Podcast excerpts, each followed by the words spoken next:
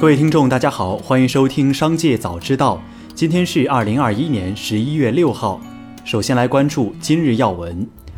十一月五号，海底捞公告决定在二零二一年十二月三十一号前逐步关停三百家左右客流量相对较低及经营业绩不如预期的海底捞门店。海底捞不会裁员，并会在集团内妥善安顿这些门店的员工。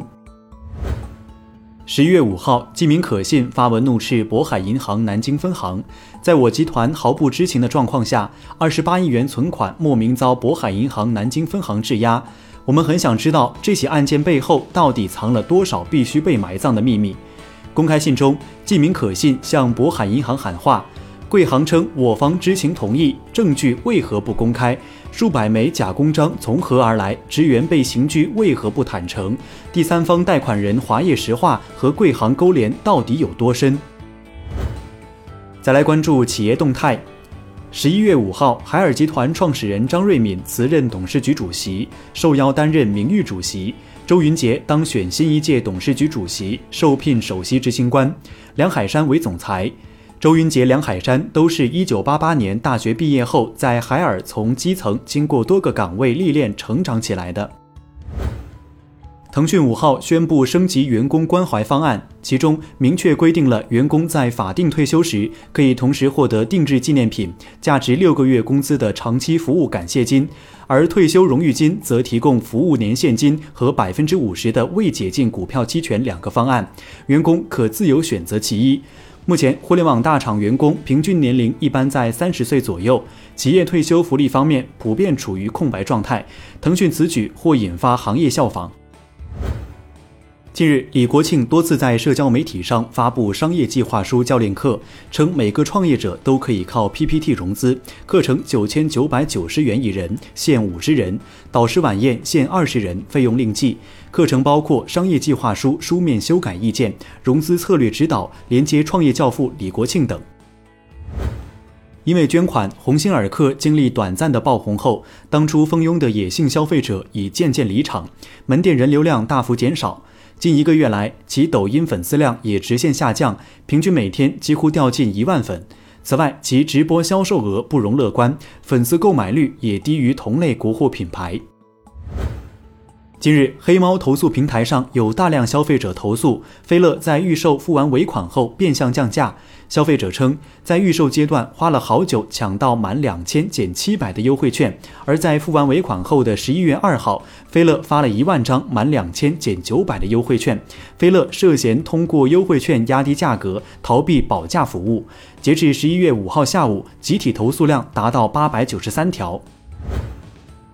十一月五号，格力手机大松 G7 正式上市，配备有骁龙八七零芯片和三十瓦快充，售价在三千元左右。目前已售出四台。董明珠曾表示，格力员工必须使用格力手机，安装工也要和总部对接起来。据悉，这是数码博主王自如入职以来，格力发布的第一款手机。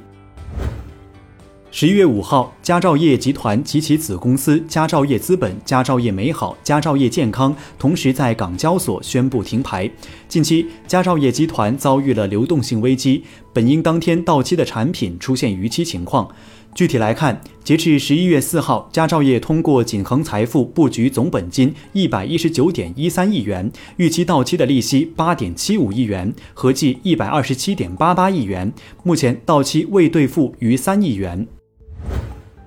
针对网传世茂与陆家嘴信托谈延期的消息，世茂集团发布澄清声明称，经过内部摸排以及与陆家嘴信托确认，目前世茂集团与陆家嘴信托合作正常，过往从未有过逾期或面临延期偿付事项。十一月五号午间，罗永浩就罗永浩称下一个创业项目是元宇宙的消息作出回应。他称，大多数的 IT 公司其实在领着我们走向元宇宙，我们即将启动的新创业公司也是一样。近日，上海香蕉计划娱乐文化有限公司发生多项工商变更，王思聪退出董事长，由马文多接任，法定代表人也由徐立轩变更为马文多。同时，原股东上海胶膜企业管理中心退出，新增马文多为股东。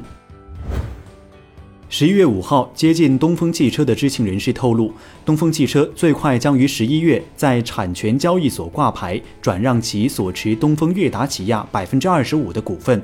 上述人士表示，今年八月份，股东三方已经在武汉签署了东风汽车退股的备忘录。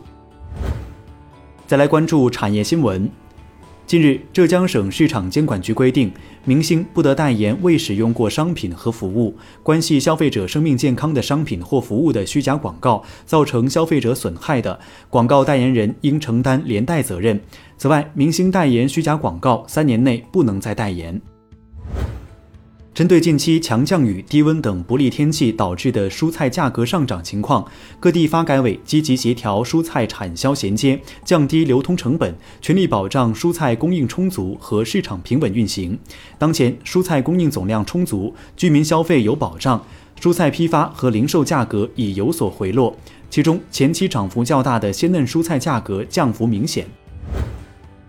近日，中消协发布报告显示。商品房消费纠纷主要涉及房屋质量、房屋价格、售楼宣传、合同履行等领域。中消协称，房地产行业逐渐进入调整期，但部分房地产领域经营者仍未摆脱卖方市场思维，仍在利用自身强势地位，通过各种手段压榨消费者，以图牟利。以上就是本期《商界早知道》全部内容，感谢收听，下次再见。